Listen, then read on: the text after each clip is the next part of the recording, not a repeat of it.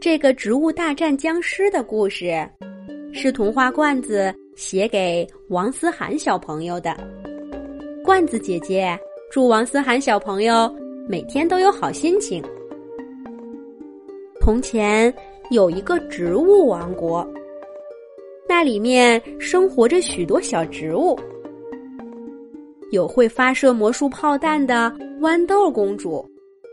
有整天飞来飞去给大家送信儿的蒲公英信使，还有浑身长满了尖刺的仙人掌国王，也有圆滚滚、胖乎乎、整天在地上滚来滚去的小土豆。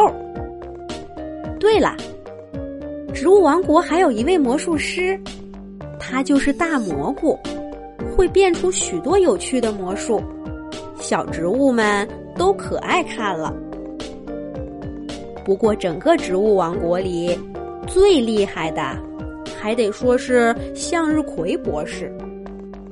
向日葵博士的本事可大了，他每天都开出许多鲜艳的花朵，吸收阳光，给大家提供源源不断的能量。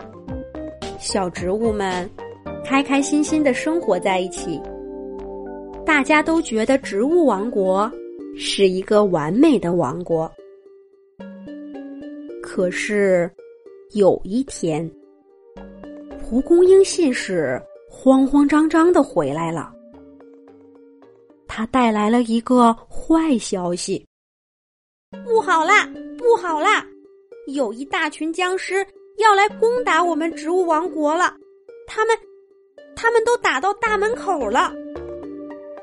听了蒲公英信使的话，小植物们都吓了一跳。胆小的荆棘草赶紧躲到了仙人掌国王的身后。蒲公英信使继续说：“这群僵尸可厉害了，他们的头大大的，脸黑黑的，又长又尖的牙齿都露在外面。”有的僵尸头上戴着铁皮帽子，有的手里拿着棍子，还有的穿着盔甲，这可怎么办？怎么办呢？这时候，豌豆公主站了出来。豌豆公主说：“大家别怕，我豌豆公主有豌豆炮弹，让我用炮弹把这些僵尸通通打跑。”小植物们都给豌豆公主鼓起了掌，可是蒲公英信使又说了：“不行，不行，不行，不行！你不知道，这些僵尸可厉害了，他们看见什么就吃什么。就你这副小身板儿，被他们咬上一口就没命了。”小土豆。晃着圆滚滚的身体站了出来，勇敢地说：“我小土豆虽然不会发射炮弹，可是我长得结实，被咬上一口也没什么。豌豆公主，我来保护你，你躲在我的身后发射炮弹，僵尸就咬不到你了。”就这样，豌豆公主和小土豆。一前一后的站在了植物王国的大门口。豌豆公主躲在小土豆的身后，一颗一颗的发射炮弹。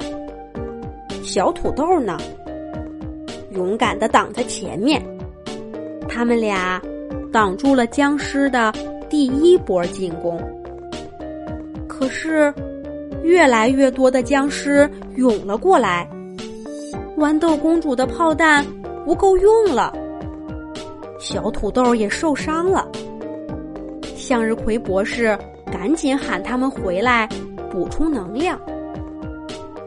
玉米王子勇敢的站了出来，接替豌豆公主向僵尸群发射玉米炮弹。小南瓜顶替了小土豆。挡在玉米王子的前面，保护他。就这样，他们俩一块儿打跑了第二波僵尸。但第三轮攻击很快就开始了。这一次过来的僵尸更厉害了，他们每个人手里都拿着一个长长的杆儿，一到了植物王国的门口，就把杆儿竖在地上，然后僵尸顺着杆儿，噌的一声，就越过了小南瓜。跳到了玉米王子的面前，玉米王子吓了一跳，这可怎么办？失去了小南瓜的保护，僵尸张着血盆大口朝他咬了过来。就在这时候，魔术师大蘑菇赶来了，他大喊了一声：“看我的！”然后，大蘑菇。就挥舞着魔术棒，放出了一团烟雾。所有的僵尸都被迷住了眼睛，看不见东西了。不过烟雾对小植物们是没有一点伤害的，大家反而看得更清楚了。卷心菜、小茄子、小辣椒都涌了过来。豌豆公主和小土豆也包扎好伤口赶了过来，大家冲上前，一把夺过了僵尸手里的棒子，把僵尸们按在地上痛打了一番，挡住了第三波攻击。这下，植物王国的门口终于没有僵尸了，小植物们欢呼起来：“哦，我们胜利了！”我们打跑了僵尸，可就在大家欢呼的时候，蒲公英信使忽然大喊了一声：“不好啦，不好啦！僵尸飞过来了！”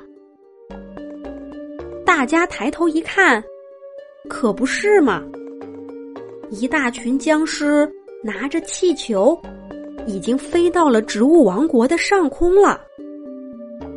这可怎么办？豌豆公主和玉米王子的炮弹打不到空中啊！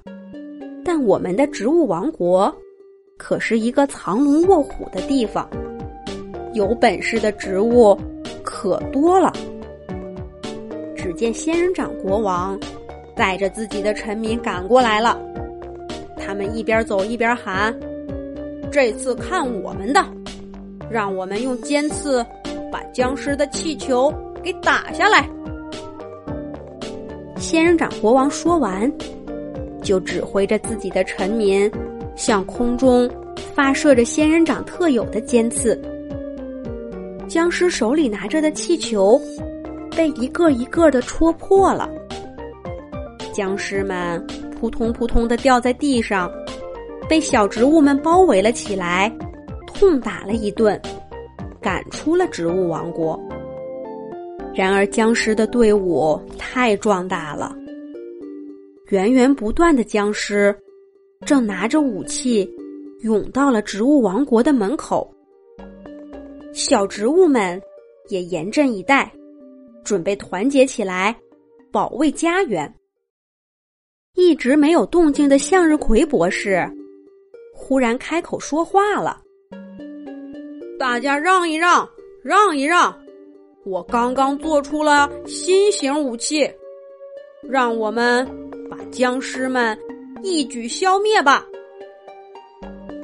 只见向日葵博士指挥着小茄子、小黄瓜，抬出了一个巨型的樱桃炸弹，大家都凑上来，一起帮忙把炸弹点燃了。用力扔进了僵尸群，只听见“砰”的一声，炸弹爆炸了。植物王国的门口升腾起了一阵浓烟。过了一会儿，等浓烟散去，小植物们发现所有的僵尸都不见了。他们眼前出现了一大群小动物。有小兔子、小猴子、小熊、小狗、小猪。小动物们说：“巫婆用法术把他们变成了僵尸，让他们来攻打植物王国。幸亏仙人掌博士研制的樱桃炸弹破除了巫婆的法术，才让他们恢复了原本的样子。小植物们列着队，把小动物们迎进了植物王国。从此以后，所有的小动物和所有的小植物都开开心心的在这里生活下去了。植物王国也就变成了一个动植物王国。